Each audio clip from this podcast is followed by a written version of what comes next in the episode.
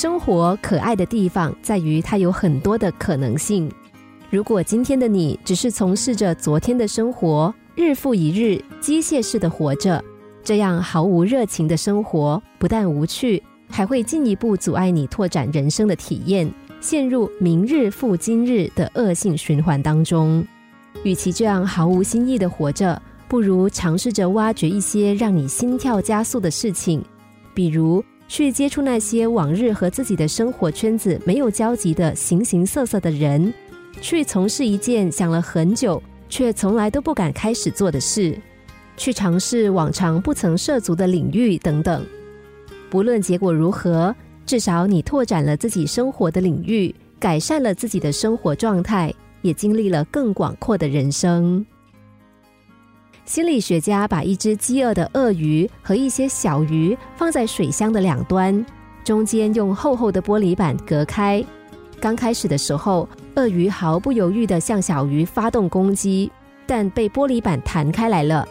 它毫不气馁，再次向小鱼发动进攻。一次、两次、三次、十次之后，鳄鱼又一次失败了，还被玻璃板撞伤了头。但它不气馁。还是顽强的冲向小鱼，在无数次失败之后，当他头破血流之时，他似乎感觉到了进攻的无望，终于停止了攻击。后来，心理学家把玻璃挡板去掉，鳄鱼依旧不再攻击小鱼，就好像那块玻璃板依然存在一样。他绝望的看着那些小鱼悠闲的游来游去，却放弃了一切努力。人生最可怕的就是像这条绝望的鳄鱼，失去了对生活的战斗力，激情死了，梦想也死了。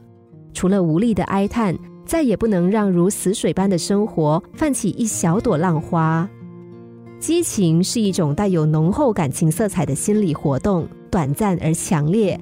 人在激情的支配下，常常能够激发身心的巨大潜力，使自己更有活力、更奔放、更神采飞扬。生活的美好需要充满正能量的激情。